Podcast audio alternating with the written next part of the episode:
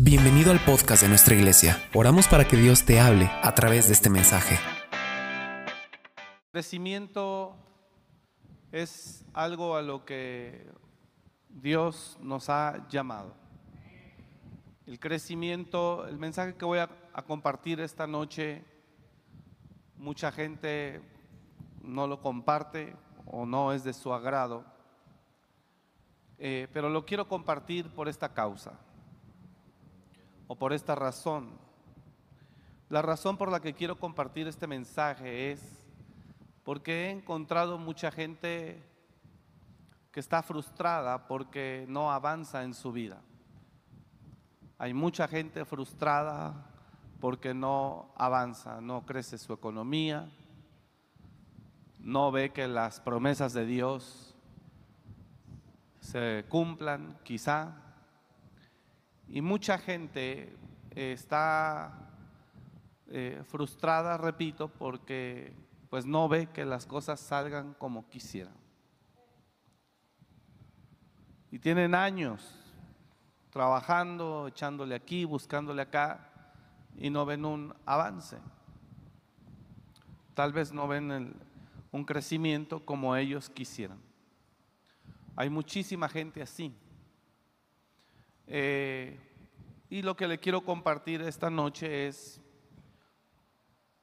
cuál es el factor que hace la diferencia entre avanzar y crecer o no tener los resultados. Y sé que algunos quizá lo recibirán sin problema, quizá otros no lo compartan. Eh, y el mensaje no es pues no es quizá muy agradable para algunas personas, pero quizás sí sea necesario. Ahora, todo lo que nosotros enseñamos aquí tiene un objetivo y el objetivo es que la persona o que las personas crezcan. Cuando Dios, cuando leemos la escritura, cuando leemos la escritura, usted y yo podemos darnos cuenta de cuál, e, qué es lo que Dios pretende de nosotros como sus hijos, los que hemos creído en Él. Quiero enseñarle que en este mundo habemos dos tipos de personas, los que son criaturas de Dios y los que son hijos de Dios. Es lo primero que quiero enseñarle esta noche. No todos los seres humanos son hijos de Dios. Hay creación de Dios y hay hijos de Dios. Son dos cosas totalmente diferentes. La creación es una persona, la misma palabra lo dice, que fue creada, pero no hay un enseñoreamiento sobre la misma persona. Solo fuiste creado, fue usted creado, pero Dios no tiene un gobierno sobre su vida.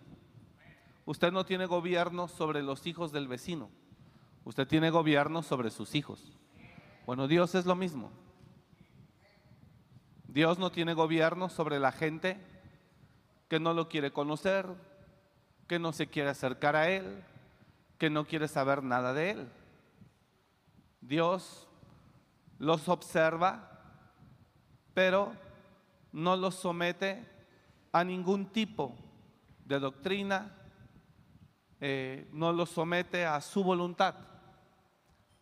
Y de esa gente, creación de Dios, hay mucha en la iglesia de Dios. Mucha, mucha, mucha, mucha.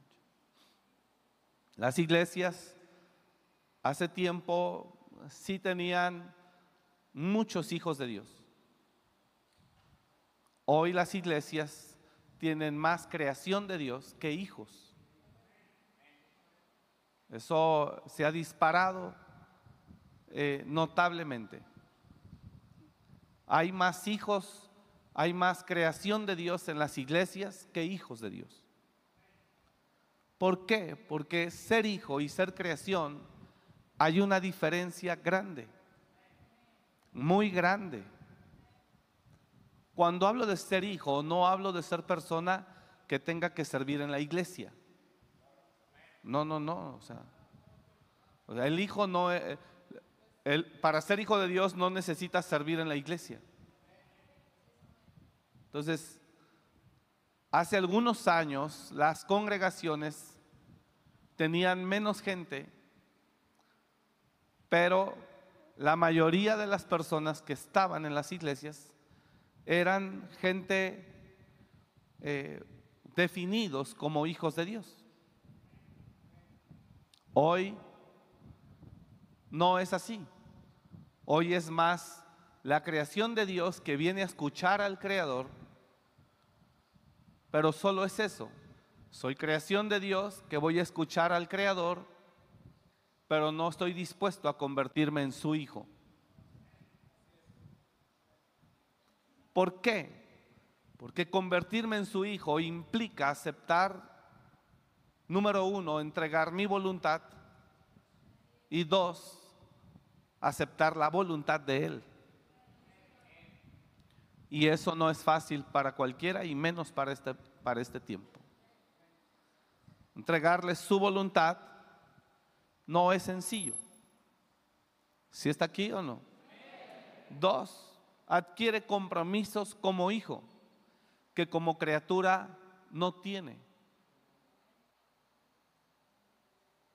Como criatura usted no tiene un compromiso como lo tiene uno que sí es hijo.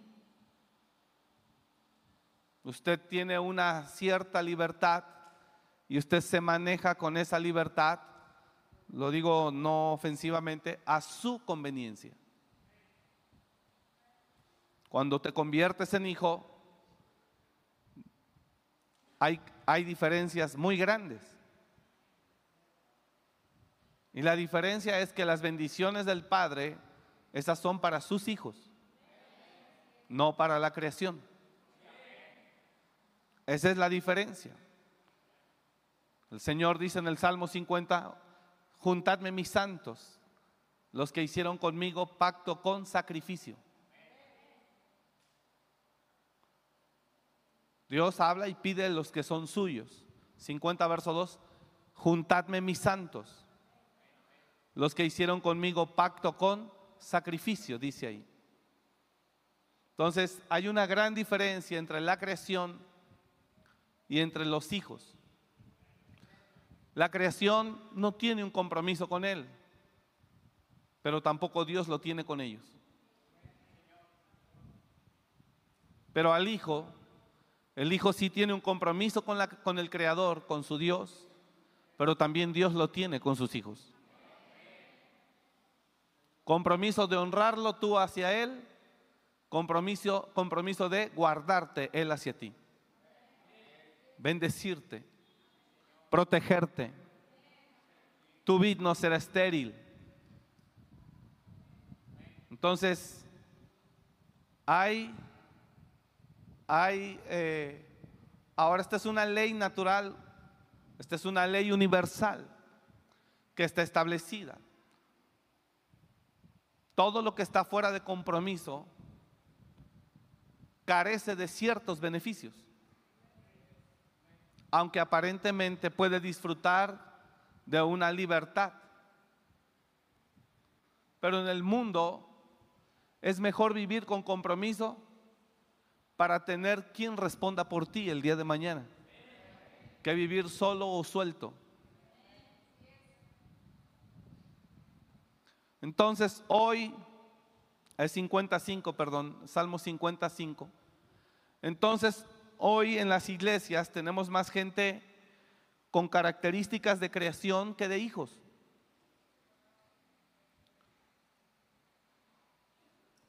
Significa que la creación viene a escuchar la, la palabra del Creador y todo lo analiza, lo lo estudia, lo piensa, lo considera y después eh, tal vez lo recibe o lo desecha. Es esa la realidad. El que decide dejar de ser una creación y convertirse en hijo de Dios, entonces entra a otro nivel de relación con el Padre. Y cuando se decide convertir en hijo de Dios, entonces ya no vivo yo, mas Cristo vive en mí. Y ahí hay un cambio drástico. Un cambio drástico que se marca, donde dice que ya no eres de este mundo, sino que veniste a este mundo. Donde dice que ellos se conviertan a ti, no ellos, no tú a ellos. Donde dice que eres un extranjero y peregrino. Cuando te conviertes en hijo, Dios te dice, empieza a desechar tus ideas y tus planes que tú tenías cuando eras un hombre terrenal. Eh, comienza a pensar diferente. Cuando Pedro le dice a Jesús, Señor, ¿cómo crees que vas a ir a Jerusalén? Jesús acababa de decir que iba a ir a Jerusalén y que ahí lo iban a matar. Jesús le dice, ¿qué te pasa? Y antes de decirle, apártate de mí, Satanás, o más bien sí se lo dijo, le dijo, piensas como los hombres y no como piensa Dios. Entonces, cuando usted se define como hijo, automáticamente, automáticamente usted ya no va a encajar con el mundo. Por eso Jesús dijo, si el mundo os aborrece, no se sorprendan que me aborreció a mí primero. Nada más que cuando llega el Evangelio barato hace algunos años, el Evangelio barato predicado por mucha gente, le venden a usted que sí se puede, que sí se puede eh, simpatizar con el mundo y al mismo tiempo con Dios. Cuando Santiago, el apóstol, escribe muy fuerte, muy claro, donde no hay para dónde hacerse, Oh almas infieles, ¿no sabéis que la amistad con el mundo es enemistad contra Dios? o sea, ahí no hay nada más que hacer. Oh almas adúlteras, llama así. ¿No sabéis que la amistad del mundo es enemistad contra Dios? Cualquiera pues que se constituye amigo del mundo se constituye enemigo de Dios. ¿O pensáis que el Señor los anhela? ¿O no sabéis que el Señor los anhela, los desea fervientemente, celosamente? Entonces, cuando Dios lo adopta y usted lo recibe como padre, su vida cambia, su destino cambia. Le voy a decir algo, cuando usted adopta a Dios como su padre o Él lo adopta a usted como su hijo, usted se activa en usted la eternidad que lleva dentro. Cuando usted recibe a Dios como su padre, en ese momento se activa la eternidad. Significa usted vivirá por el fin de los siglos y hasta el fin de los siglos, usted y sus generaciones. Porque Él es el que da vida, mas todo el que le recibió le dio la potestad de ser hecho hijo de Dios. Usted dice, solo soy creación, entonces usted es comparado como la hierba que dijo Salomón, nace, crece, florece, se seca y es echada al fuego y arde y no habrá más memoria de usted. Dios, no te metas conmigo, quiero vivir mis 80 años, si es que, si es que los vive, quiero vivir mis 80 años en libertad. Y dice Dios, anda, pero la eternidad nunca se activará en ti. Porque en el momento que recibes a Cristo Jesús como tu Señor y tu Salvador, se activa el camino, la verdad y la vida y se activa la posibilidad de ir al Padre y de tener una eternidad con Jesucristo y los ángeles aún ahí con Él. Es en ese momento que algo ocurre en la eternidad para nuestra vida, en el momento que dejamos de ser creación y nos convertimos en hijos de Dios. Eso es lo que la gente no sabe. Es que no venimos a este mundo para que nos estén controlando. Nadie te está controlando. Estoy viviendo con sabiduría porque no son solo 80 años, es toda una eternidad. Y estos 80 años los voy a vivir con sabiduría porque mi vida no se acaba aquí. ¿No me está entendiendo usted? Porque mi vida no se acaba aquí. Diga al de al lado, estoy viviendo con sabiduría porque mi vida no se acaba aquí. Yo voy para la eternidad con aquel que hizo los cielos y la tierra. Él dijo, yo soy el alfa y la omega el principio y el fin. Él fue el que dijo eso y Él nos está dando la oportunidad de estar con Él toda la eternidad.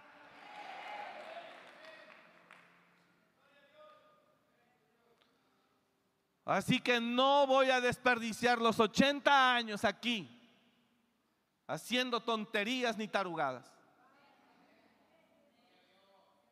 Todo aquel que habla que vida solo hay una, vívela como puedas. Son tontos que no entienden nada de la creación ni del creador.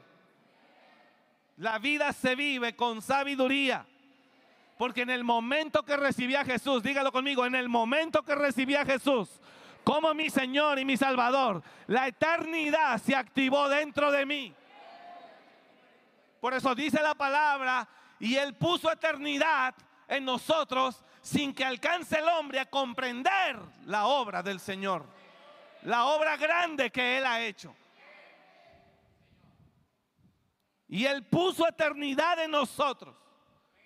Cuando yo soy creación y no me quiero comprometer con Dios, no me quiero convertir en hijo, no solamente no me hago acreedor a la herencia o a estar en el testamento de la herencia del Padre, sino que no se activa dentro de mí la eternidad que Él puso en mí. Esto es, esto es muy fuerte. No se activa dentro de mí. Y si no se activa dentro de mí esa eternidad, naceré, creceré, eh, floreceré un poco, me secaré, me marchitaré y me echarán al fuego donde arde. Como la hierba. Salomón lo dijo. ¿Qué es el hombre? Solo es hierba que nace, crece, se seca y muere.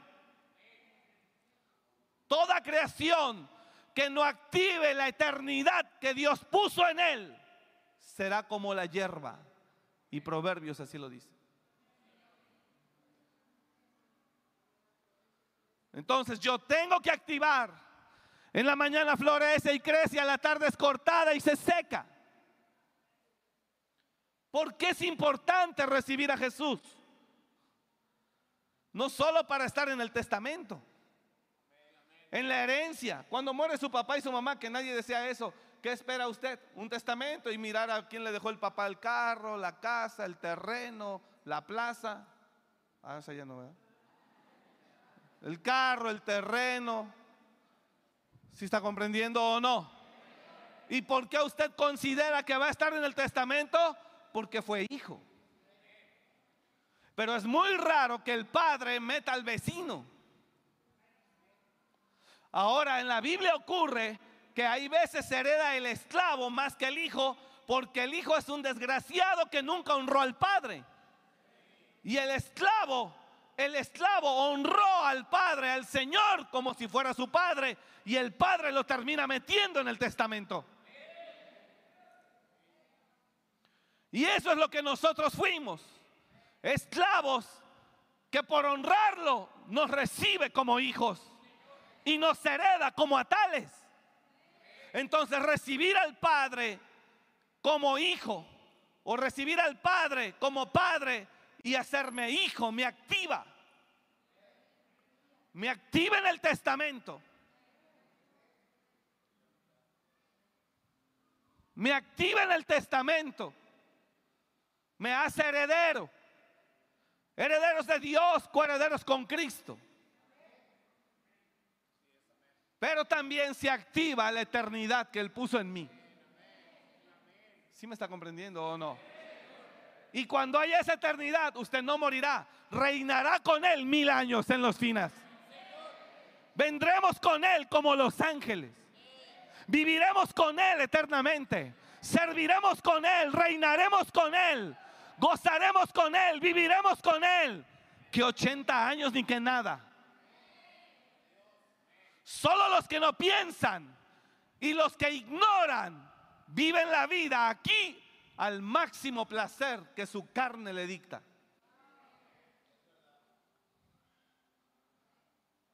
Porque piensa que fuera de esta vida no hay más.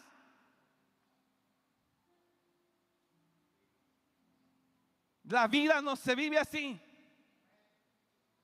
Y Él ha puesto eternidad en nosotros sin que alcance el hombre a comprender la obra que Él ha hecho.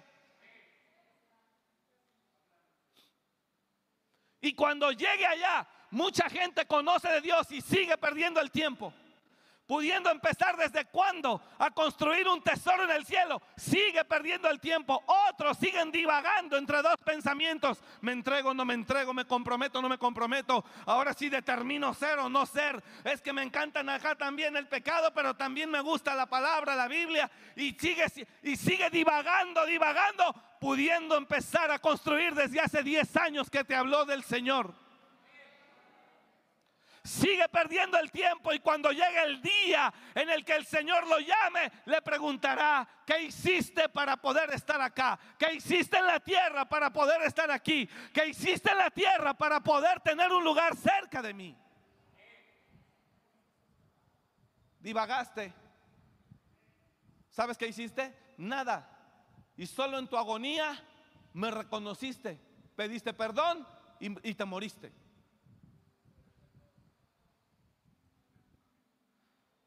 Porque estás entre dos pensamientos. Porque los malos ejemplos de los que dicen servir a Dios o ser cristianos son tan, son, son tan, eres tan frágil que eso te puede hacer tropezar. Cuando una persona ha crecido espiritualmente, señores, se enfoca en su carrera, ya no está mirando a los demás. Si usted ha crecido espiritualmente, usted, usted va a comprender que todos somos falibles. Eso deja de estorbarlo, eso deja de afectarlo y nada lo priva de su premio. Colosenses es claro, nadie os prive de vuestro premio, nadie, nadie, nadie, nadie, nadie os prive de vuestro premio afectando humildad y culto a los ángeles.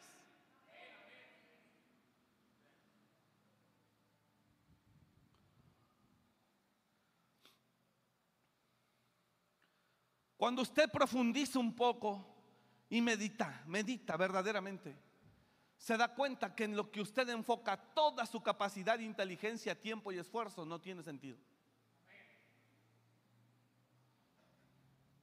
Usted está trabajando por una casa en la que usted no habitará. Y en la casa donde habitará eternamente, no está haciendo nada.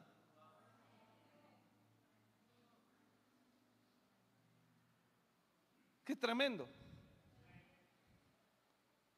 Está tan preocupado por lo terrenal que se ha olvidado de lo celestial.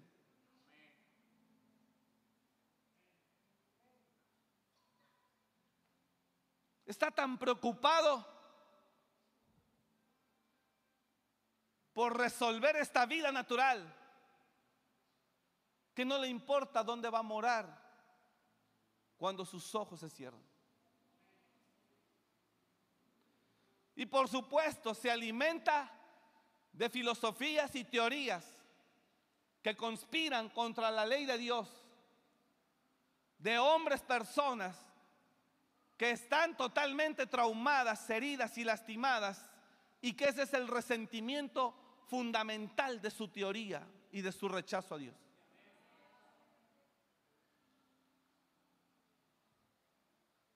Personas que tienen un resentimiento profundo hacia Dios por el sufrimiento, el abuso, lo que ellos hayan vivido en su infancia. Y que ahora ellos se determinaron a prepararse para demostrar al ser humano y demostrarse a sí mismo que no existe tal eternidad, ni dentro de nosotros, ni fuera de nosotros.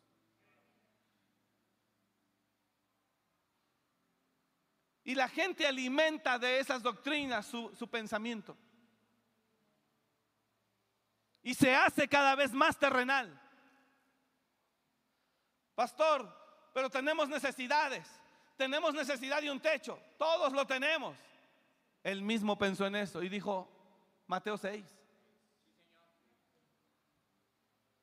No os preocupéis por qué vas a comer, por qué vas a vestir, por qué vas a calzar.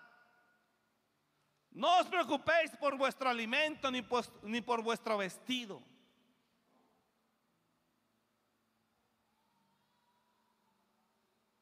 Y cuando la gente, además de esa doctrina, se infecta de espíritus de ambición, de codicia, de materialismo, de vanidad, de pretensión, de orgullo, de soberbia, no hay quien lo pare con su enfoque terrenal. Cuando la persona se infecta de esa basura, de avaricia, de ambición, de codicia, de materialismo, de envidia, de celos, de orgullo, de soberbia, no hay quien lo pare. La Biblia está llena de sabiduría y de palabra que nos dice, porque sin duda nada hemos traído a este mundo y sin duda nada podremos sacar. Pero tengo que dejarle herencia a mis hijos. La mejor herencia a sus hijos es que amen a Dios, que conozcan a Dios, que sirvan a Dios, porque Dios es su herencia. En Él no hay escasez jamás. Usted le puede dejar un bien a su hijo, que él se lo puede acabar en 10 años. Pero si le deja, oígame aquí, pero si le deja a Dios como herencia, a Dios no se lo va a acabar en mil años. Si le deja a su hijo a Dios como herencia, a Dios usted no se lo acaba. Y mientras más confíe, más provee. Y mientras más le sirva, más le da. Y mientras más lo honre, más lo guarda. Dios es inagotable. Más que un bien que le pueda dejar. Más que un bien material que le pueda dejar.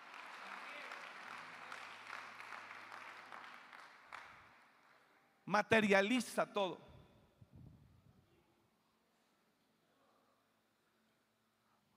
Porque nada hemos traído a este mundo y sin duda nada podremos sacar.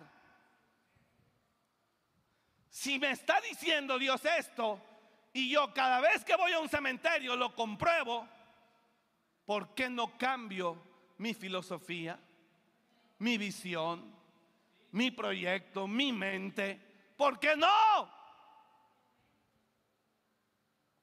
¿Y por qué no me enfoco y si soy una persona que se preocupa por el futuro, si en verdad se preocupara por el futuro, usted estaría haciendo tesoro en el cielo. No me está entendiendo usted.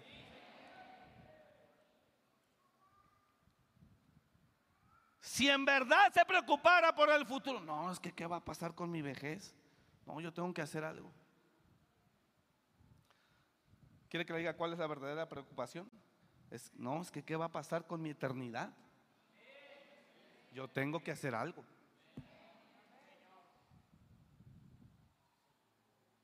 Eso es más profundo. ¿Se ha puesto a pensar en ello? ¿O quiere la fama de un artista que dura cuatro o cinco años y después ni quien los pele? Mira, hermano, nosotros viajamos, usted lo sabe y en los aeropuertos, en los hoteles, nos encontramos artistas. Artistas que fueron, ni quien se les acerque. Es en serio. Pero mucha gente nos hemos encontrado en los hoteles. Apenas estuve, estuvimos en un hotel, salíamos a, a Estados Unidos, creo. Llegué yo para la reserva del hotel, dormíamos en el aeropuerto para temprano volar. Y llegué yo ahí a sacar y al lado estaba los que son de fútbol, eh, Alberto García, el jugador, uno que le pegaba bien fuerte al balón. ¿Sí se acuerdan o no? Yo era niño cuando él jugaba, pero me acuerdo vagamente de él. Y yo observé, y el que lo atendía como si nada. Señor García, ¿me puede firmar aquí? Es una habitación por una noche, este, el desayuno es de 6 a 10. Si necesita servicio de esto, estamos para servirle en esta extensión. Su wifi clave es esta. Muchas gracias. Agarró su maleta y se fue al ascensor. Se subió. Ni quien. Ay, me regaló una. Nada. ¿Eso es lo que usted quiere? Su fama de 10 años por toda una eternidad. Qué pésimo negociante es, discúlpeme que se lo diga. Con todo respeto, dudo de su inteligencia. Eso no sirve. Artistas que conocemos fueron ya. Fueron ya. Gente famosa, deportistas, fueron ya. No hay quien más. Y si tuviera hijos pequeños, hijo, ahí está Beto García Espe. ¿Quién, papá? Este de enfrente, ¿quién? No, no, no lo ubica, no sabe quién fue. Porque tu fama, quizá una generación. Y si usted dice, todo lo doy por eso, y en verdad no estoy entendiendo lo que significa vivir la vida, a eso sí le llamo ignorancia.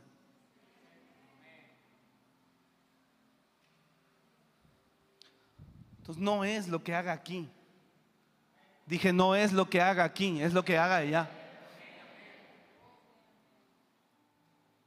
No es lo que haga aquí, es lo que haga allá.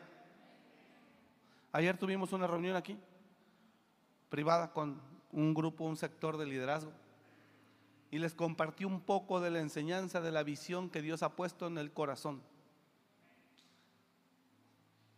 ¿Sabe cómo se fueron? ¿Sabe cómo se fueron ellos?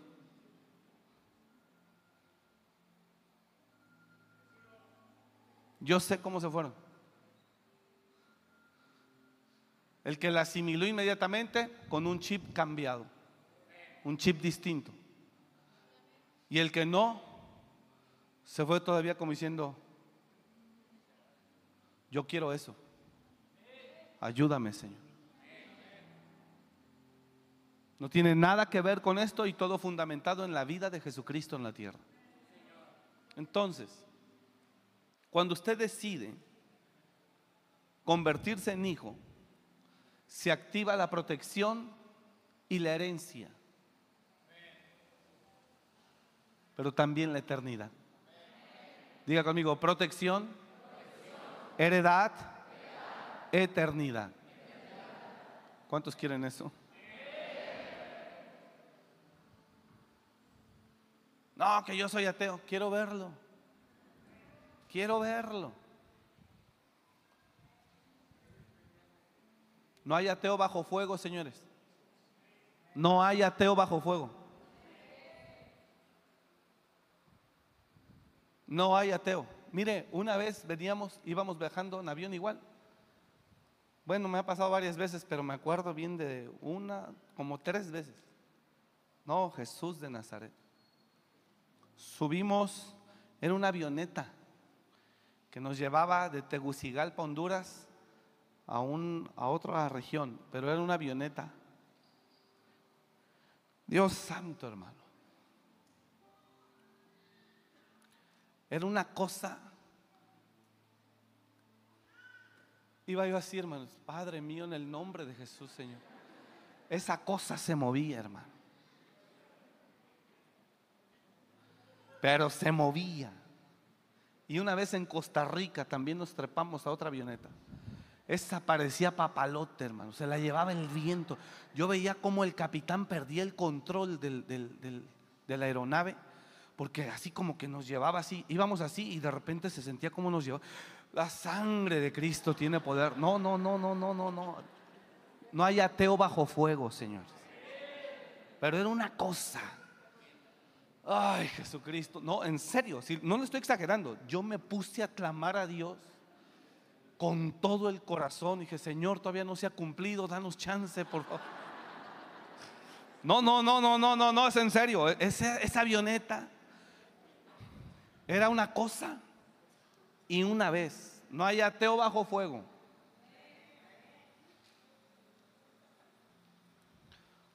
¿Ha visto la película de Titanic? Cuando ya se está hundiendo, según el millonario ese que pretendía la muchacha o que era su prometida, a la hora que estaban sacando en las balsas a pura mujer, agarró un niño. Puros varones, puras mujeres le dicen, él es lo único que tengo, el niño, es lo único que tiene el niño, soy yo, no hay más. Pase pues, cobarde desgraciado, ¿dónde están sus millones? Que lo saquen adelante. Miedoso.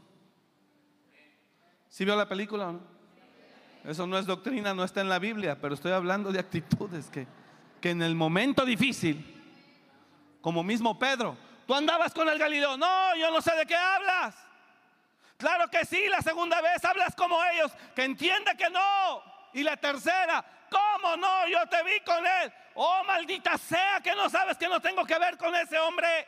Maldijo Pedro, no dijo maldita sea. Usted póngale la que quiera. Para que vieran que no tenía que ver con ellos. Porque estaba el temor apoderado de él. No hay ateo bajo fuego.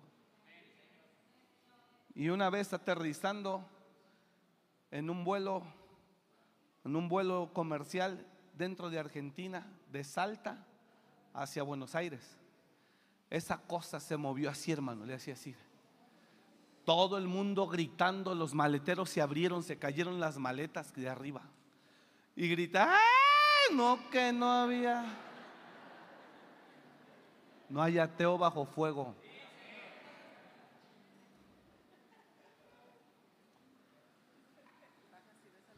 Así que actuar así es, con todo respeto, es actuar tontamente. Hay un ser que es real. Es el dueño de todo, es el que nos creó. Es el que nos creó. Es el más poderoso, no hay otro. Y nos da la oportunidad de ser sus hijos, vivir una eternidad con Él y meternos en su testamento. El que no lo quiera, es porque de a tiro el nombre. ¿Sí entendió lo que estoy hablando o no? La religión no te salvará, pero entender esto, hermano, te llevará a la vida eterna. Y hará contigo otra cosa. Ya no es dinero, ya no es fama, ya no es vivir bien, ya no es tener la casa de mis sueños. No, son cosas más profundas. Son cosas más profundas, dije. No, no estaba listo algunos para oír esto. Convertirse en hijo hace diferencia. Ahora, termino. Bueno, no termino, sigo desarrollando. ¿Por qué la gente no se quiere convertir en hijo? Porque implica compromiso. Implica renunciar a la forma de vida que vive el mundo. Y esa es otra cosa que no estoy dispuesto a hacer, dice la gente. Tres, porque no quiero vivir bajo demanda ni bajo sacrificio. Es eso. ¿Por qué? Porque no quiero vivir bajo demanda ni sacrificio, porque no quiero dejar el mundo ni lo que se hace en él. ¿Y cuál es la primera que le di? Porque no queremos adquirir ningún compromiso. Pero Jesús dijo algo acerca del contrato que Él nos ofrece. Mi yugo es ligero y ligera es mi carga. Su yugo es fácil. Su yugo es fácil y ligera es su carga. El mundo le ofrece un momento de diversión por vacíos interminables del alma que se convierten en depresiones agudas que conducen al suicidio por no verle sentido más a la vida. Que ni psicólogo ni psiquiatra tiene la capacidad de sacarte de ella. Pablo, a diferencia, qué incongruencia. Pablo, a diferencia, ¿Qué incongruencia? Dice la Biblia que vivió mucho sacrificio y padecimiento, pero terminó la carrera con gozo.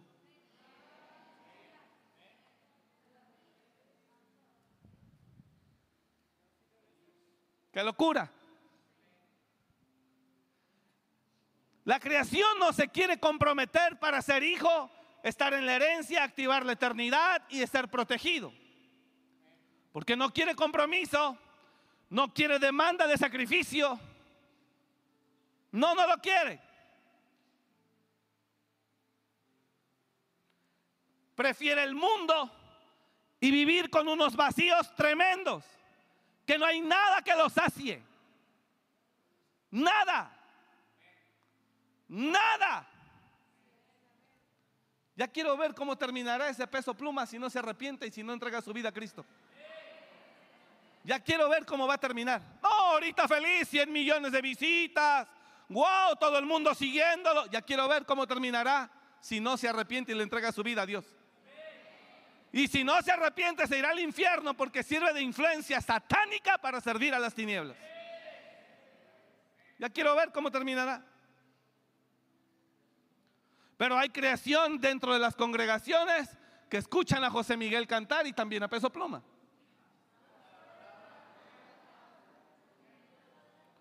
Yo no sabía quién era ese hombre hasta hace ocho días que me dijeron los jóvenes. Yo no sabía. Y ellos eligen primero eso, fama. Dice Dios, ok. Entonces la, la, creación no viene a Él. Si está aquí la iglesia o no. La creación no quiere venir a Él porque piensa que es demasiado compromiso. Terminarás la carrera con gozo en Cristo Jesús.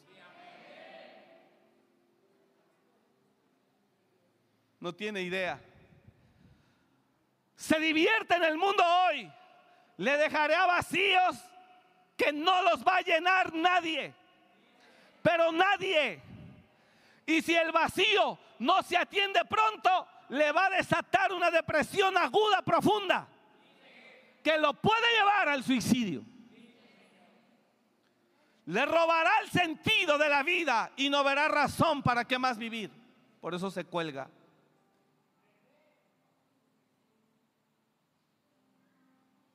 Y si el dinero fuera la solución, no habría millonarios ni ricos suicidados. Así que señores, si en verdad se sienten inteligentes, use su inteligencia.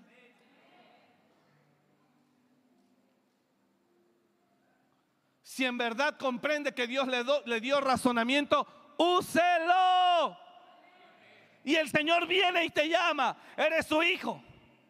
Hay que vivir con compromiso. Hay que vivir con entrega.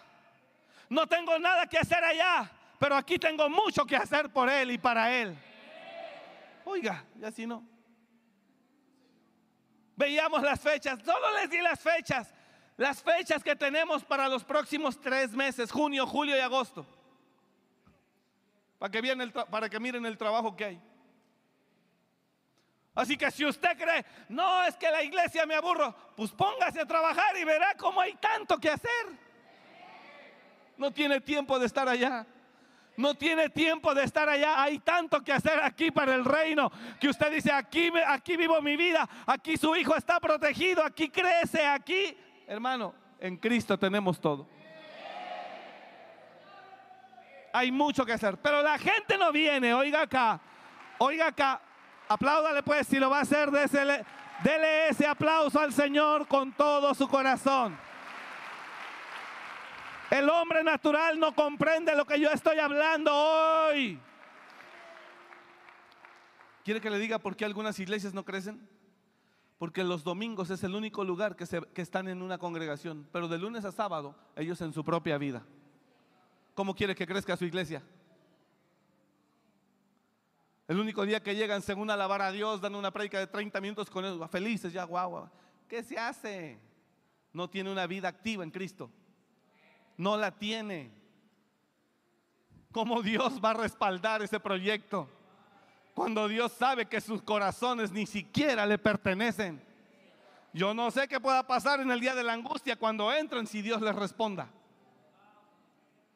No sé si Dios les pueda responder. Entonces, déjeme pues avanzar porque usted no, no me deja avanzar.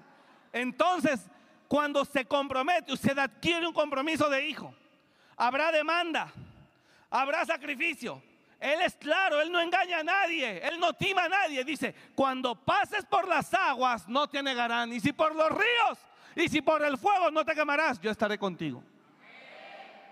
Su yugo es ligero, fácil y ligera es su carga. Terminarás la carrera con gozo, dije con gozo no con millones ni con muchos seguidores terrenales, pero con gozo y con satisfacción de que veniste a vivir la vida correctamente en este mundo. Es algo distinto. Y oiga acá, y oiga acá, escúcheme acá. Y el apóstol Pablo Y el apóstol Pablo cuando termina la carrera dice, señores, me voy a casa. Me voy a casa. Dice, hace unos años Dios me dio, Jesús me dio la oportunidad de quedarme en casa con Él. Y me dio a elegir. Pablo dice, y me dio a elegir. No sé si quedarme o irme. Jesús le dio a elegir. Le probó el corazón. ¿Sabe a quién Dios va a proteger en la tierra? Al que ve que tiene el proyecto divino escrito en el corazón. Que dice, este no quiere hacer nada para él, ni para su hijo, ni para su nieto. No. Este quiere hacer allá para mí, para mi obra, para mi reino, para que se establezca. ¿Sabe qué me dijo el pastor con el que estuve hace rato? Me dijo, pastor, no se ha sumado ninguna sola iglesia, un pastor no se ha acercado, toqué puertas, nadie me pudo recibir, nadie me quiso recibir. Viene generación 12 a Morelia y todas las iglesias le dieron la espalda.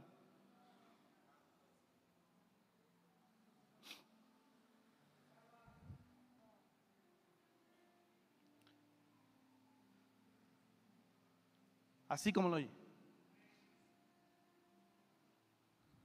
¿Cuál será su visión?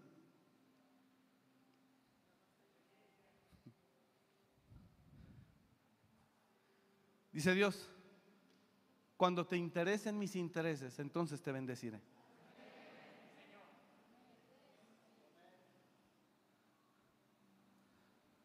Tú no tienes por qué trabajar para tus intereses, porque yo a ti te dije que no te faltaría nada. No tienes por qué trabajar, usarme a mí para tus intereses. Usted tiene que hacer el trabajo que le llamé a hacer.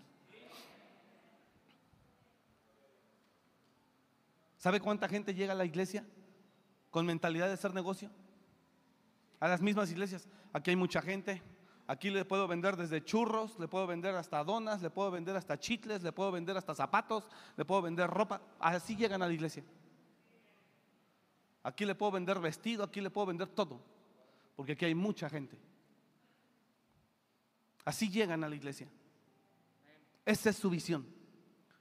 Veo un grupo concentrado de personas y dicen mi oportunidad. A la iglesia se viene a alabar a Dios. Se viene a adorar a Dios. Se viene a buscar a Dios. Pero viene con ideas absolutamente terrenales. Entonces, ¿si está aquí todavía? Bueno, yo voy a ir cerrando. No se vive la vida así. Porque como hijo, usted no tiene necesidad de hacer eso. Como hijo, usted tiene derecho a ser bendecido. No tiene necesidad de eso. Porque como hijo tienes derecho a ser bendecido. Dije, no tiene necesidad de hacer eso. ¿Sí me está comprendiendo o no? Como hijo no tienes necesidad. Dígale al lado, como hijo no tienes necesidad. Entonces, hacerse hijo es una bendición. Recapitulo para cerrar. Como hijo, hacerse hijo es una bendición. ¿Por qué? Te activa herencia en el testamento. Protección. No toquéis a mis ungidos. Mire, yo no soy más importante que nadie. Yo no soy más importante que nadie, pero estamos aquí de pie y somos más visibles que otros. Jamás me han molestado por una llamada de extorsión, de amenaza, de secuestro, de nada. Jamás nadie. No, usted debería de andar escoltado. ¿Por qué voy a andar escoltado? ¿De qué? Nadie, nunca, nadie.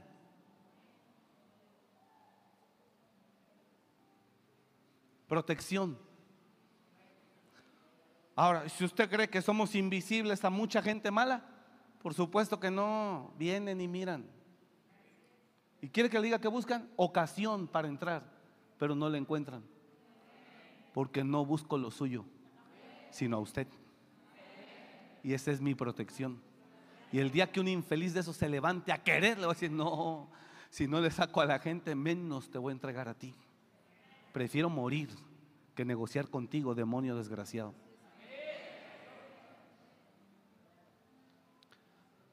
Usted viene a Él, activa eternidad. Viene a Él, activa heredad. Viene a Él, activa protección. Pablo tiene la posibilidad de irse. Pero dice, no Señor, yo veo que allá en la tierra los que dejaste no andan muy afinados, que digamos. Uno anda entre azul y buenas noches, un rato con los judíos, otro rato con los gentiles, y el hombre no tiene carácter. No, no, no, me quedo. No me entendió usted, me quedo. Si, si lee la Biblia o no, si sabe lo que estoy hablando o no. Y Pablo dijo, me quedo. No sé qué hacer, si irme o quedarme, yo me quedo. Me quedo para dar mi vida.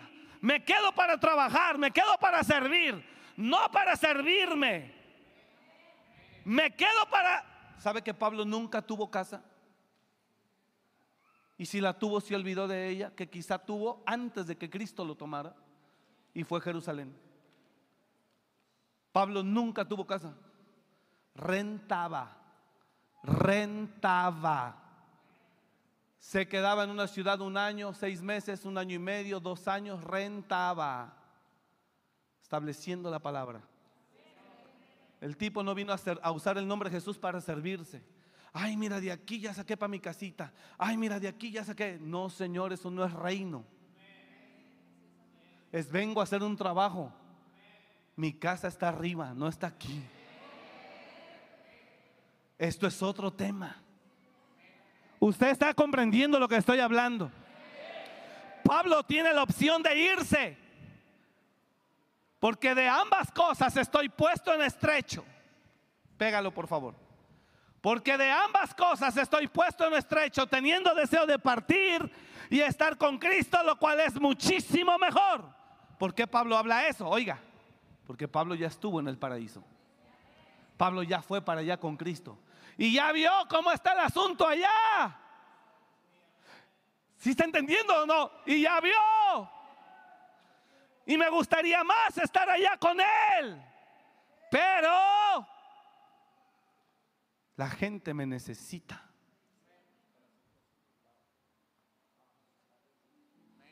Soy más necesario allá. Pero mira su visión. No vino a ser pastor para de ser pastor sacar para su casa.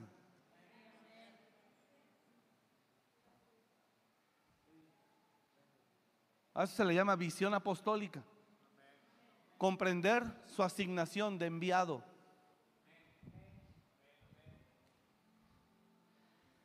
Pero quedar en la carne es más necesario por causa de vosotros.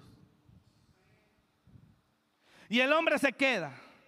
Y se queda y empieza a vivir naufragios, hambres, desvelos, cárceles, azotes. Lo bueno es que bien ligero su yugo, ¿verdad? Hambre, cárceles, azotes. Si está entendiendo? No? Bueno, solo los que están conectados entienden lo que estoy hablando. Pero a pesar de eso, diga conmigo, a pesar de eso, muere con gozo. Y cuando llega el tiempo de su partida, le escribe a Timoteo y le dice, porque el tiempo de mi partida está cercano. Está diciendo, estoy listo para ir a casa.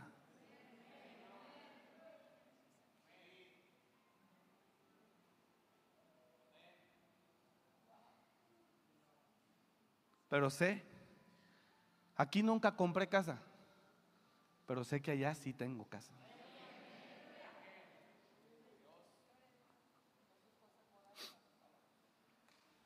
Dígale al de al lado, la supo hacer. porque así se dice acá, ¿no? Al que usted ve con billete y acá usted dice, no, sí la supo hacer el hombre. Hable de Pablo ahora, murmure de Pablo, diga, la supo hacer. ¿Sí entendió o no? Y se fue y llegó a casa. Y dice, y además, estoy seguro que mi Dios, juez justo, me tiene reservada la corona de la vida. Y no solo a mí. Y no solo a mí. A todo aquel que se haga de esta misma visión.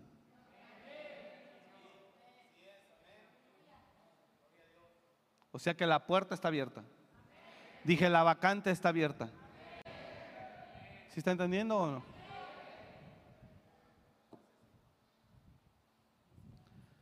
Por lo demás me está guardada la corona de justicia, la cual me dará el Señor juez justo en aquel día, y no solo a mí, sino también a todos los que aman su venida.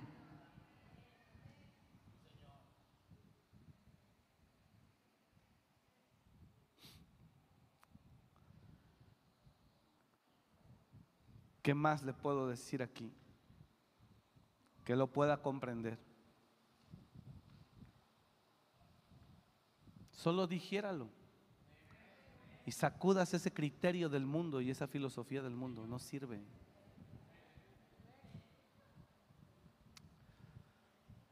Pero entonces, ¿por qué concluyo ahora sí? ¿Por qué la gente no quiere venir a compromiso? Porque piensa que hay que padecer.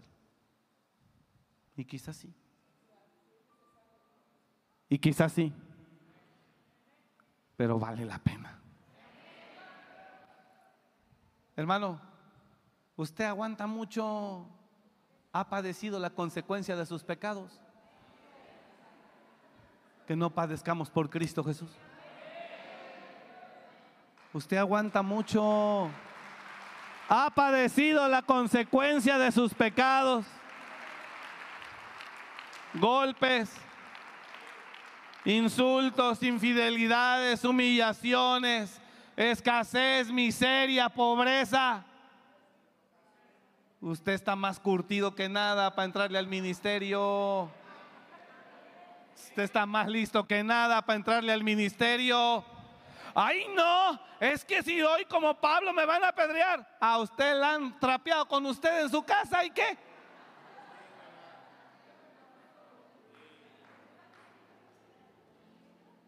Usted está más curtido que nada. Ya no te debería de dar miedo. Diga al dialado, ya no te debería de dar miedo.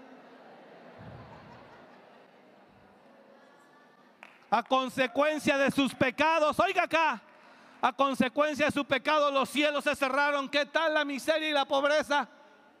¿Qué miedo le da andar en hambres y en naufragios como Pablo? Si está más acostumbrado que nada.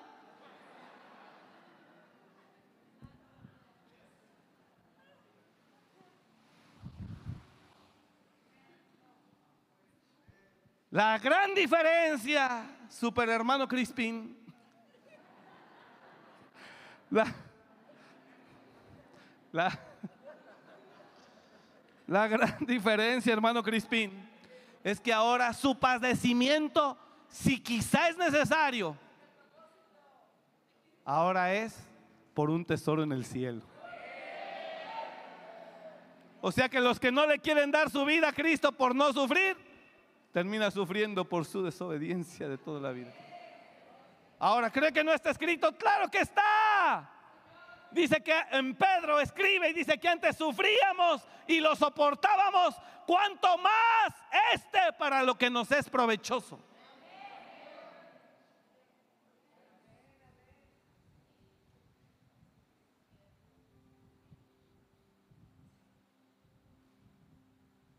¿Usted comprendió? Eh, aquí hay propósito. Allá no, allá había consecuencia de sus malas acciones. No, pero ya aprendí, no ha aprendido, se vuelve a tropezar con la misma piedra y otra y otra y, se pasa toda la vida ya no tropezando, viviendo con la misma piedra. Pero cuando usted determina entregar su vida a Cristo, usted suelta esa piedra, le voy a decir por qué. Porque venir a Cristo es cambiar de dirección, es cambiar de camino, donde esa piedra que lo tumba y lo tumba no existe más. Usted toma otra dirección y esas piedras no están más. Porque es otro camino. Dije es otro camino. ¿Alguien está entendiendo lo que estoy hablando? ya no automáticamente sale del círculo. Al entregarle su vida a Cristo, comprometerse con Él, sale del círculo en el que vive, tropezando, cayendo y levantando. Si se enfoca en el servicio, cambia de dirección. Y en este camino, dígalo conmigo, y en este camino no hay esas piedras.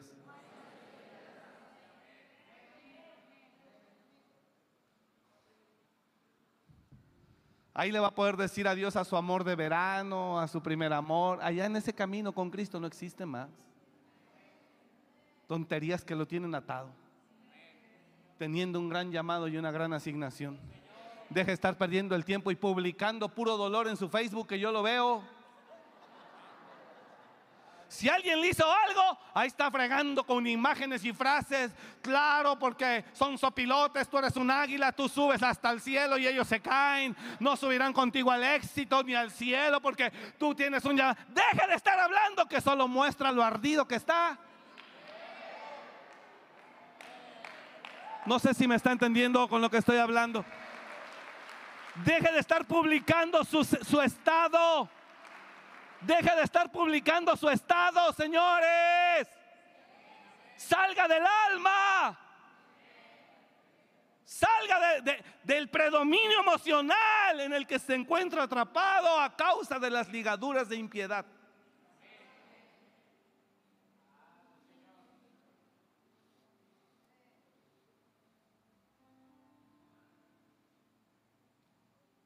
No enseñe. Pero si cambia de camino, adiós Superman, bye, bye, bye, bye. Solo con que cambies de camino, dígale solo con que cambies de camino, se acaban tus tropiezos. Las piedras con las que tropezabas no las encontrarás más. Porque en el camino de Cristo, oiga acá, oiga acá, porque en el camino de Cristo, dice la palabra, inmundo no pasará por él. Así que ese inmundo o impío que te hace tropezar no estará más en el camino de Cristo. No lo encuentras. Usted camina libre. Padeciendo si quiere, si es necesario, pero por causa del nombre de Jesús. Construyendo herencia en los cielos. A donde va su morada a estar. Así que sacúdase, así sacúdase, que se le caiga todo. Sacúdase el chip y comprenda el llamado. ¿Saben por qué están enojados algunos? Porque no tienen dinero. Están enojados porque no tienen dinero. Porque no tiene lo que quisiera, está enojado. Qué tremendo. Qué tremendo.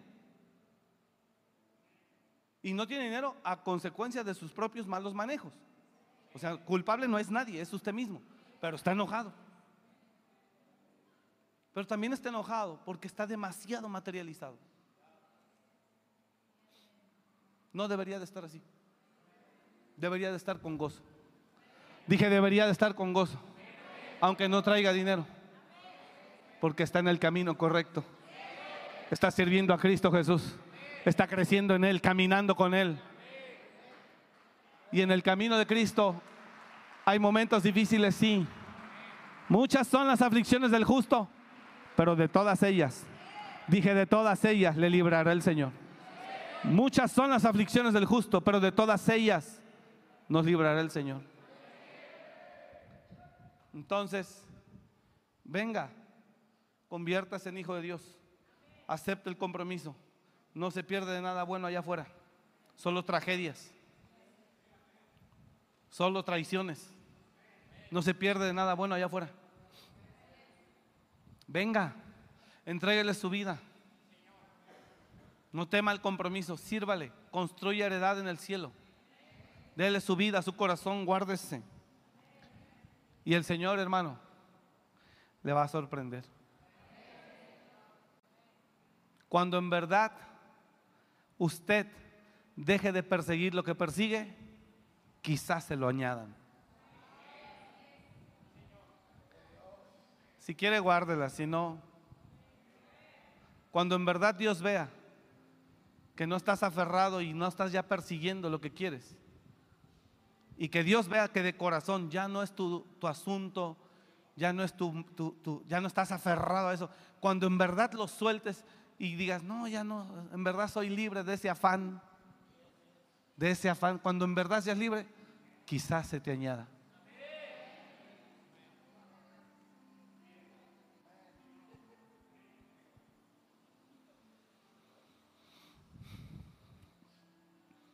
Si viene a Cristo, termino aquí ya en verdad.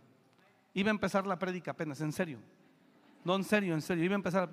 Si viene a Cristo, habrá demanda. Pero es una demanda únicamente para su bien, para su crecimiento. Para que Dios haga algo grande a través de usted y con usted. Y yo solo iba a hablar hoy crecimiento. Cuando, cuando venga Cristo, lo va a demandar. Ahora, usted recháceme la demanda cuando usted ya esté en el lugar donde usted quiere estar o donde Dios quiere que esté. Cuando usted esté donde Dios quiere que esté, entonces reclame y diga, ¿por qué me está demandando? Si yo ya estoy donde quería estar. Pero si usted no está donde quiere estar, ni está donde Dios quiere que esté, entonces el vehículo que lo llevará al crecimiento se llama demanda y no parará. Y es bueno. ¿Sabe por qué? Porque Cristo no nos deja estar ociosos ni sin fruto nos aplica. Dice, jale, jale, jale, jale, jale. Y iba a hablar de Josué. Iba a hablar de Josué, donde desde que lo llama tiene 40 años. Pasan 60 más, 60, 100. Y le dicen, Josué 13, eres viejo, avanzado de días, pero aún hay mucha tierra por poseer. Y nadie más la repartirá sino tú. 60 años después de su llamamiento.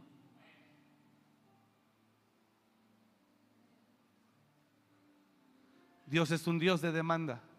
La Biblia habla, Josué, yo era de edad de 40 años cuando el Señor nos envió a reconocer la tierra y le trajimos noticias conforme lo sentí en el corazón. De ahí, oiga, ¿sí está entendiendo o no? No sabemos cuánto tiempo de desfase haya en la muerte de, de Moisés. Quizá no muchos años, tal vez 10. No sé, no sabemos. Habría que escudriñar más profundamente todavía para quizá tener una más cercana referencia, que bueno, se puede tal vez hacer, pero así por encima son 40 años. Cuando Josué muere 110 años. Y cuando le dice, eres viejo y avanzado de edad, han pasado mínimo 60. Dice, pero no creas que ya te voy a retirar o a jubilar. No, aún falta mucha tierra por poseer. Josué 13, póngasela para que termine leyéndola.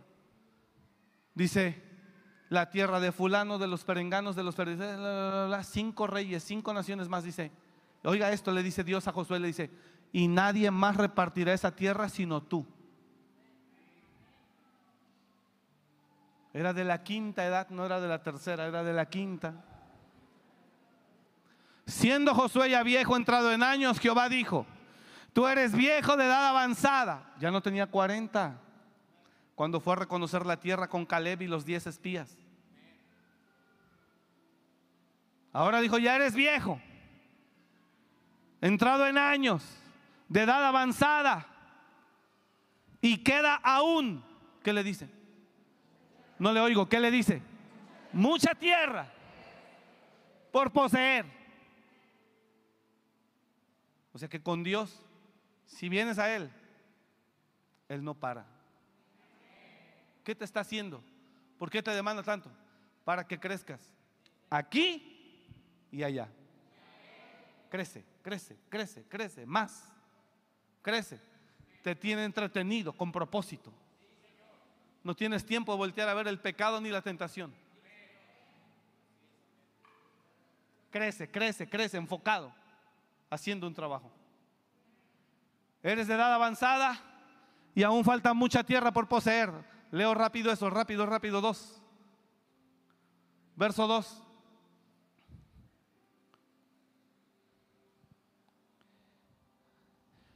Esta es la tierra que queda, todos los territorios de los filisteos y todos los de los jesureos, desde Sior, que está al oriente de Egipto, hasta el límite de Crono al norte que se considera de los cananeos, de los cinco príncipes de los filisteos, el gaseo, el asdodeo, el ascaloneo, el geteo y el ecroneo, también los sabeos. Al sur toda la tierra de los cananeos y Meara, que es de los sidonios, hasta Fega, hasta los límites del amorreo. La tierra de los giblitas y todo el Líbano hacia donde, nace, donde sale el sol, desde Valgad al pie del monte Hermón hasta la entrada de Amat. Todos los que habitan en las montañas, desde el Líbano hasta Misrefotmaim, todos los sidonios, yo los exterminé delante de los hijos de Israel. Solamente repartirás tú por suerte el país a los israelitas por heredad como te he mandado. Así que no te puedes morir, le dijo Dios a él. Ni te vas a morir, ni mucho menos te vas a retirar. ¿Sabes por qué no creces? Porque no te gusta la demanda. Por eso. No sabes lo cara que es la libertad de que nadie te diga nada. Uh, te sale carísima. No sé si me entendió. Dígale al lado, te sale más cara la libertad que usas para que nadie te diga nada. Te sale más cara de lo que te imaginas. ¿Sabe por qué no crece y por qué está frustrado? Así empecé. Así empecé el tema. ¿Sí se acuerda o no? ¿Sabe por qué crece? ¿Por qué no, por qué no crece? ¿Por qué está frustrado? En ver que pasan los años y no crece. Porque aborrece la demanda. No le gusta estar sujeto a nadie. No le gusta, aprende el oficio de alguien unos meses y ya quiere ir a poner el mismo negocio. Porque no tolera estar bajo órdenes. Por eso no fructifica. ¿Por qué no fructifica? Lo acaba de aprender hace cinco meses ese oficio donde llegó a trabajar. Y se sale para ir a poner su negocio de eso mismo. ¿Por qué no continuó trabajando ahí?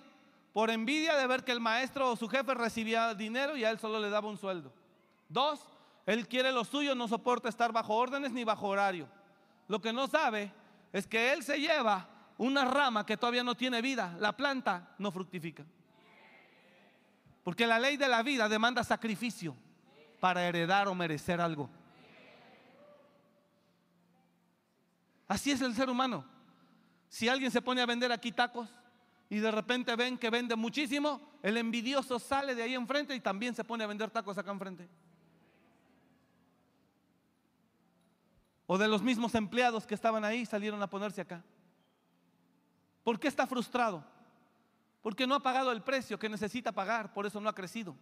Y no ha pagado el precio porque no, le gusta estar bajo demanda, no le gusta estar sujeto. Por eso su vida sigue caminando como círculo en un desierto. Su economía es la misma. ¿Quieres saber qué es un círculo en un desierto? Mi economía de hace 10 años es la misma, hoy 10 años después es la misma. No tengo trascendencia. Le debo a diferentes, pero debo lo mismo. Porque no esperé el tiempo correcto de gestación para que naciera un proyecto sano en mi vida. Señores, un proyecto se gesta, se embaraza y se da luz en el tiempo correcto para que tenga vida. Un proyecto. Un proyecto no se aprende hoy y se pone mañana. Se gesta, se concibe, se embaraza y en el tiempo correcto se da a luz y funciona. ¿Sabe cómo funcionan los proyectos? No por capacidad, por merecimiento. Y el merecimiento lo determina el tiempo de un precio pagado. Por eso hasta el día de hoy, a 3, 4 años, no hay fruto. Y es pesado sostener lo que no le corresponde a usted sostener. Porque usted no es Dios. Esa es una labor que hace Jiré el proveedor.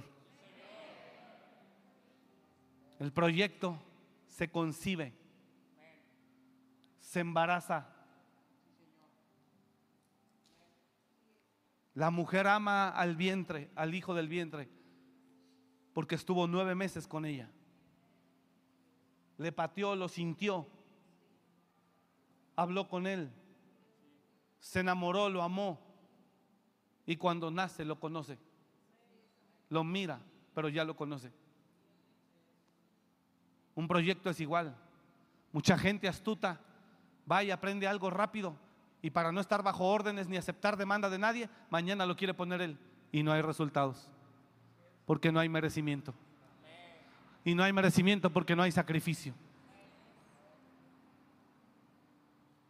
Y entonces nos explica, ¿por qué a él sí le salió y le sale y a mí no? Porque él sí se embarazó. Porque él sí pagó el precio. Y sí lo mereció. No sé si me expliqué. ¿Por qué la gente no crece? Porque no soporta la demanda. No le gusta no le gusta, por eso no crece y no se le concretan los proyectos. Hay que, hay que ser humildes para aceptar los procesos a los que Dios nos determina y decir, aquí estaré. ¿Sabe cómo regresa Jacob? Hay mucho que hablar. ¿Sabe cómo regresa Jacob? No lo haré ya. Regresa 20 años después, bendecido, próspero como todo un señor. 20 años después regresa como todo un señor, con criados, con criadas, con, con siervos, siervas, con animales, con una familia grande, sus mujeres.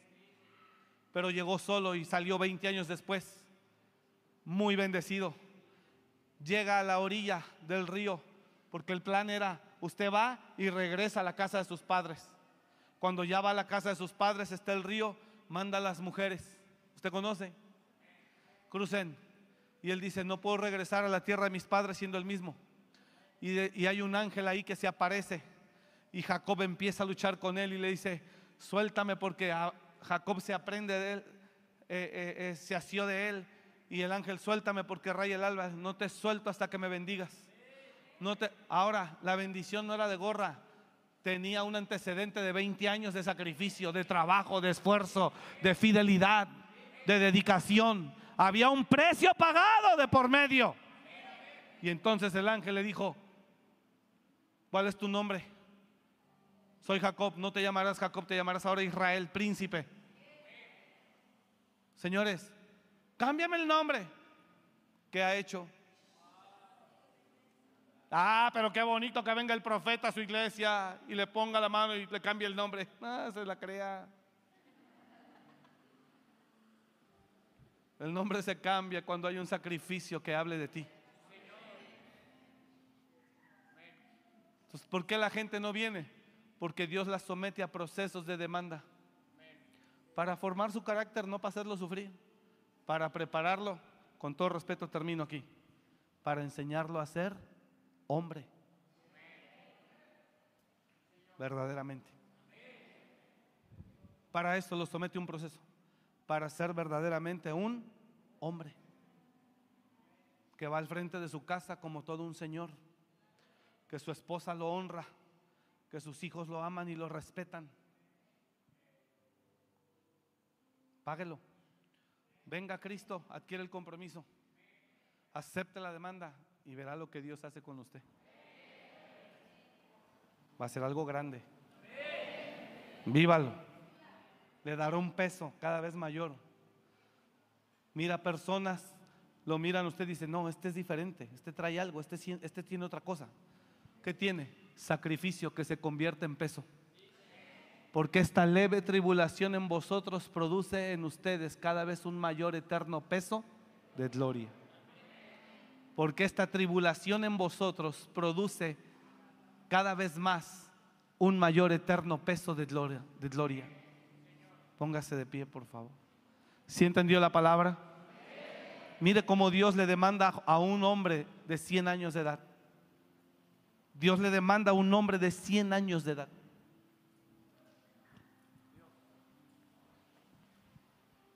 Esta es una iglesia donde hay demanda, hermanos. Hay demanda y no acabará. No muchos les agrada, los bendecimos. Pero si quiere crecer es a través de la demanda. Dije, si quiere crecer es a través de la demanda. La demanda lo hará crecer. Dije, la demanda lo hará crecer. Y sabe, lo va a sacar. Lo va a sacar de estar dando círculos. Círculos. Diga al, al de al lado, si quieres crecer, es con demanda. Diga al de al lado, la demanda te hará crecer. Vamos, dígaselo, la demanda te hará crecer. Y te sacará de vivir en círculos. No terminarás frustrado ni morirás frustrado. Crecerás en el nombre de Jesús. Vamos, bendiga al de al lado, dígale, no terminarás frustrado, crecerás en el nombre de Jesús. Amén. Amén. Amén. Crecerás. Crecerás. Crecerás. Extiende tus manos. Crecerás. Para recibir lo que ha de venir. Ese canto es profético. Escúchelo, escúchelo dos minutos y se va. Pero ese canto es profético y, salió del corazón de Dios, yo estoy seguro. Crecerás. Y la única forma de crecer es con demanda. Los influencers que de la noche a la mañana ganan millones y lo siguen millones, de la noche a la mañana no sabrá de ellos. Así que esa es una tontería para las generaciones que vienen, que están, no sean tontos. Influencers que hoy por tarugadas que suben o por lo que hacen, los siguen millones y ganan millones solo por publicar un spot o algo. No tienen nada de fundamento, son estrellas fugaces. Son estrellas fugaces. La única forma de crecer, puede decir conmigo eso último por favor, la única forma de crecer es con demanda. Recíbala, no se raje, jale, dele, dele, yo estoy bajo demanda. Yo no hago lo que yo quiera, yo no mando aquí, es Él el que manda. Hago lo que Él dice, hablo lo que Él me dice que hable. No soy el líder ni la cabeza, la cabeza es Cristo. Hago lo que Él dice que haga. Yo mismo estoy sujeto a autoridad. A la autoridad del Padre, de Cristo. No hay otra forma de crecer. Yo mismo he buscado otras formas y métodos que no sean así, de violentos. No existen. Son fugaces. Son mentiras. No existen. No hay otra. Si está acá la iglesia, el que me está viendo allá donde me esté viendo, no hay otra. Aunque usted le venda Facebook y YouTube, le vendan otros asuntos por lo que suben. La gente no es mentira, no es cierto. No hay otra forma de vencer la frustración que bajo la demanda para provocar crecimiento.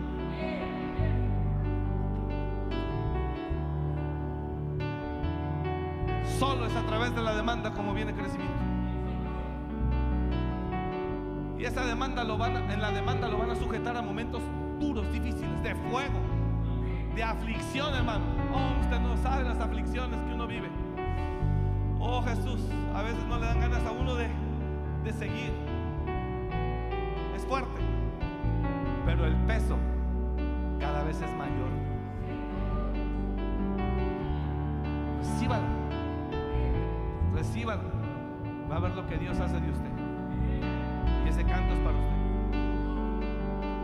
Es un canto profético. Escuche eso. Extiende tus manos Dios quiere hacer cosas grandes con usted. para recibir lo que ha de venir. Escuche el llamado. Escucha el llamado, Que algo se acerca. que algo se acerca, lo puedes sentir. Una palabra arde fuerte en ti, desafiándote. Dios mismo dice, ensancha tus tiendas. a ensanchar tu lugar, porque pronto crecerás, crecerás, algo grande viene para ti. Has creído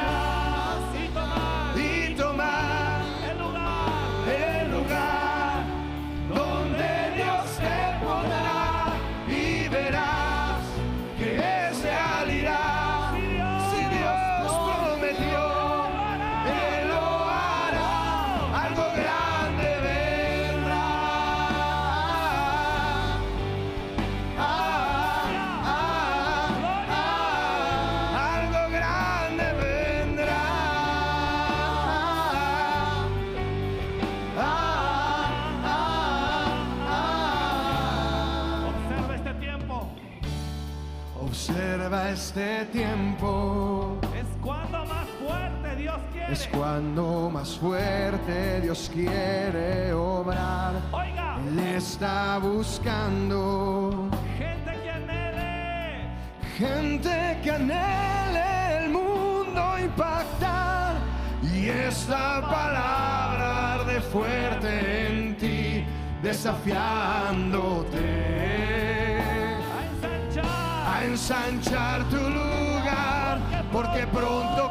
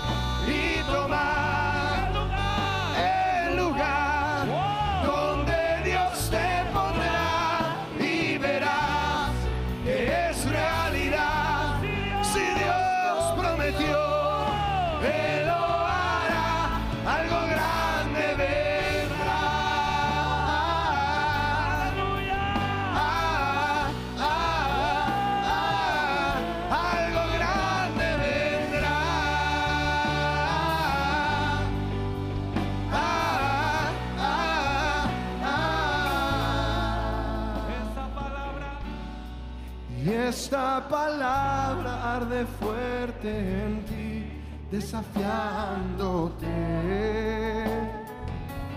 A ensanchar tu lugar, porque pronto crecerás,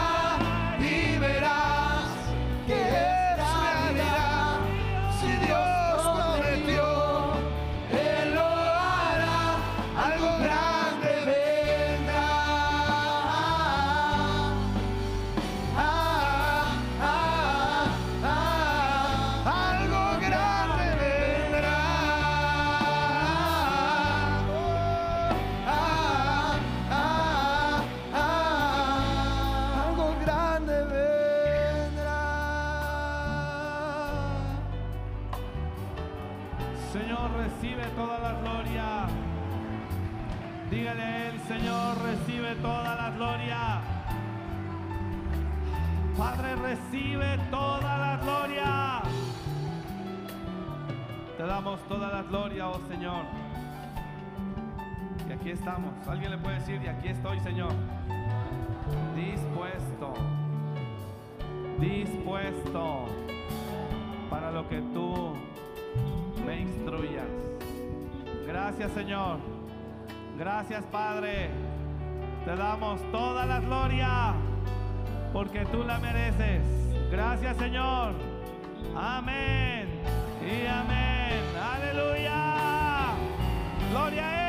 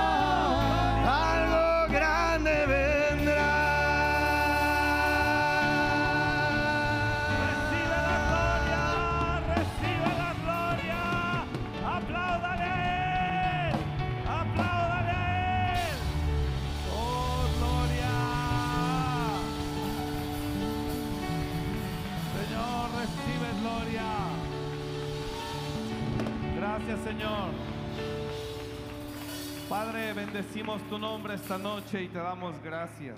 Dígale a Él gracias. Recibo tu palabra y yo te doy gracias. Camino en tu voluntad con todo mi corazón. Dígale a Él, te entrego mi vida, Señor, con todo mi corazón. Sé mi Señor y mi Salvador. Jesús de Nazaret. Sé mi Salvador y mi Señor. Creo en ti. Padre, creo en tu Hijo.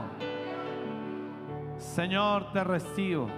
Espíritu Santo, ven a mi vida y a mi corazón. Gracias, Señor. Gracias, Señor, por escribir mi nombre en el libro de la vida. Te doy toda la gloria en el nombre de Jesús. Amén y amén. Que Dios le bendiga, cuídese mucho. Nos vemos el domingo. Gracias por escuchar este mensaje. Comparte y suscríbete. Para más información de nuestro ministerio visita www.amoryrestauracionmorelia.org.